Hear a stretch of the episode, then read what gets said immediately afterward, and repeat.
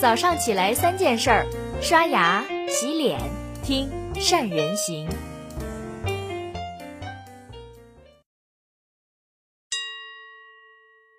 大家好，我是善人。今天是我们善人行陪伴您的第一千六百二十九天。各位，我不知道大家还记不记得有一家做宽带服务的公司叫长城宽带。就是那个看视频快过刘翔，上个网玩游戏却仍让你去扎电脑的长城宽带。在我的印象里面，长城宽带在零九年的时候几乎可以跟三大运营商去叫板，但呢，在最近，长城宽带以一种特殊的方式走进了大家的视野。彭博士呢，打算一百万卖掉长城宽带百分之一百的股权。遥想当年，彭博士这家上市公司。花费了十七亿，把长城宽带收到麾下，并且在随后的几年当中，一路的势如破竹，不仅仅从三大国企运营商手里面抢下了一大块蛋糕，还坐上了民营宽带企业的头把交椅。但是时过境迁，经历了巅峰时刻的长城宽带，结局呢是被一百万低价贱卖了。在这背后有非常多的原因。都值得我们去思考和警示。在商业当中，后来者你想要跟老大哥去同台竞技，通常有两条道路：要么比服务跟质量，看谁能够提供比对方更优质的服务、更高的品质；要么就是比价钱，以更加具有诱惑力的价钱吸引用户去选自己。长城宽带能崛起，最核心的一点就是给用户提供了低价产品。在早些年，在国家还没有提提速降费的时候，电信的绝大多数的带宽还是两兆、四兆，长城宽带就推出了十兆、二十兆。当电信呢升到十兆的时候，长城已经升级到了五十兆，在价格上也十分的诱人。两百兆的宽带只要三千一百三十块钱，时间呢是五年六十个月，平均一年只要六百块钱。还有各种的优惠券用下来，价格还能更低。而长城宽带还有一个秘密的武器，那就是地毯式的小广告。前些年，我们经常在户外的电线杆上，在小学门口的墙上看到长城宽带张贴的广告。这样的饱和式的广告的营销，长城宽带轻松的在三大运营商手中挖着蛋糕去潇洒的吃。长城宽带的起点特别的顺利。在商业历史上，这样成功的例子也不胜枚举。我们很多小企业不也是用同样的手段，在大公司的眼皮底下杀出了自己的一片天地吗？但是，一个好起点还不足以让长城宽带这样的企业长盛不衰。在我看来，长城宽带最终失败的原因有两件事：第一，叫弄虚作假，叫欺骗客户。在任何一个商业平台里面，企业。不能自己一边做选手一边当裁判，只能二者当中选其一，否则的话，这个平台就没什么公信力可言。但是在过去，因为法规的不完善，很多企业呢就在宣传上投机取巧，去依靠信息差来赚客户的钱。依托于三大运营商的长城宽带，为了推销自己的产品，专门制定了一套自己的标准去蒙蔽用户，还借鉴了快步的技术经验。把网民们喜欢看的电影、音乐提前缓存在自己搭建的服务器里面，让用户产生了用长城宽带冲浪就是快的错觉。实际上，这哪是什么互联网冲浪呢？这压根儿就是在本地服务器里面去调用数据而已，也就是在自己家的游泳池里面玩泥巴。还有，长城宽带呢，还把测速的节点设在了自己的数据中心，这也就意味着自己呢可以随意的操控。用户测速的数据，用户觉得上网很卡很慢，想检测一下网速，长城宽带就在后台给你改改数据，把网速改的起飞，会让你怀疑人生。一看速度特别快，一看内容特别慢。我们想一想，这是不是有点类似于我们现在的大数据分析？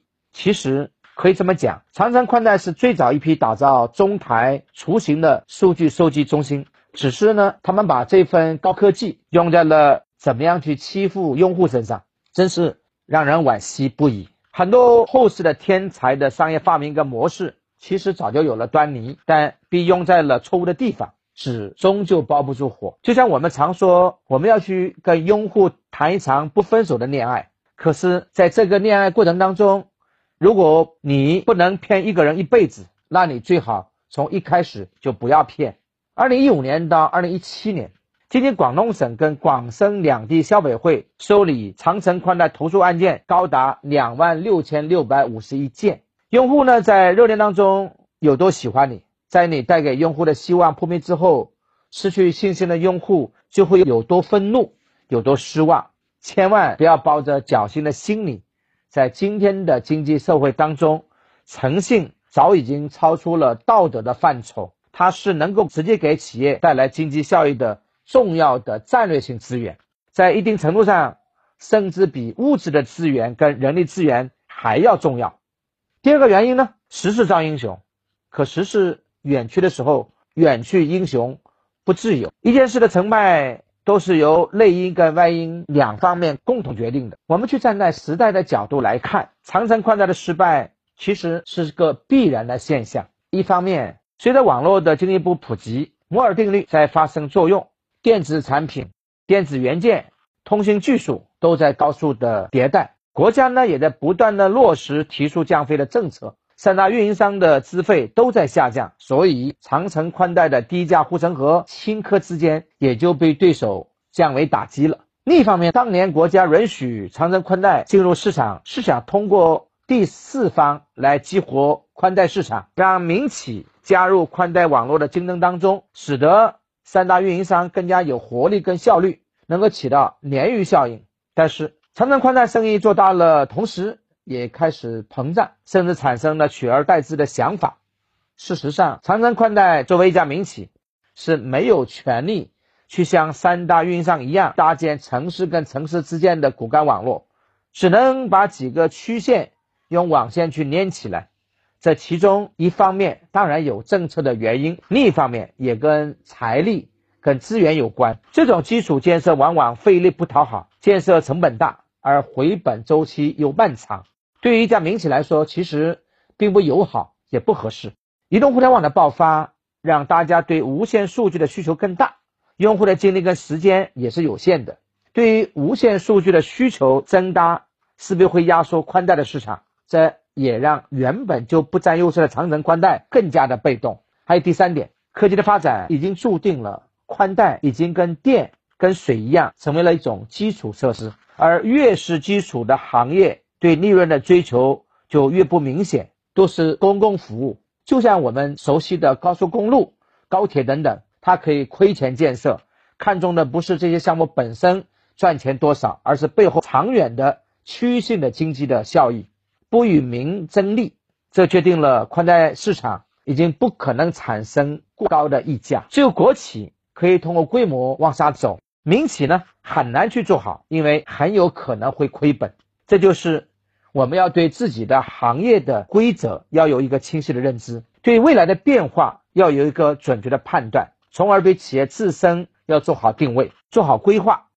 所以，对企业来说，低头拉车重要，但是抬头看路。更重要，在这个消费升级的时代，老百姓对产品的关注已经不仅仅只是价格这个维度，服务质量已经成为了消费者继续复购的重要指标。就像我们大家都知道的，移动的资费很贵，但是还是有相当大的一部分人，包括我自己在内，一直坚守在移动网络当中，因为它的信号好，而且客服呢也最容易打通。消费者买的是产品的同时。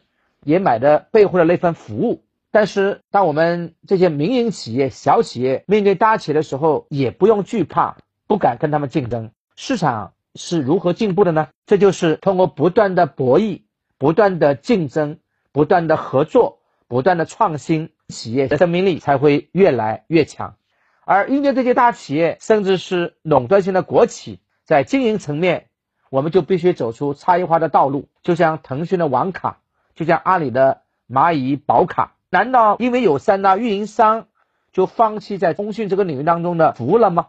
不，他们反而开辟了属于自己的赛道，把流量跟企业旗下的移动互联网的业务去紧密的结合起来，更加进一步提升了用户的粘性，给用户也创造了价值。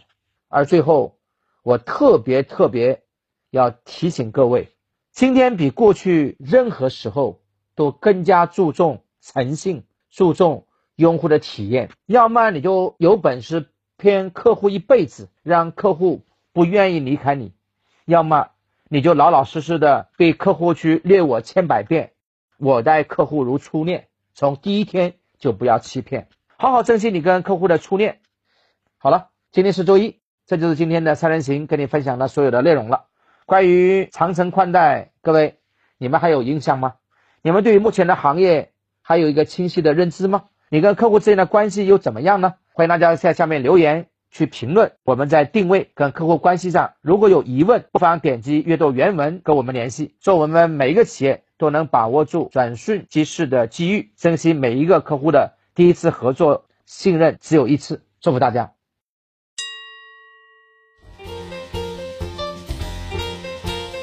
关注善人行微信公众号，每天早上六点三十分，咱们不听不散。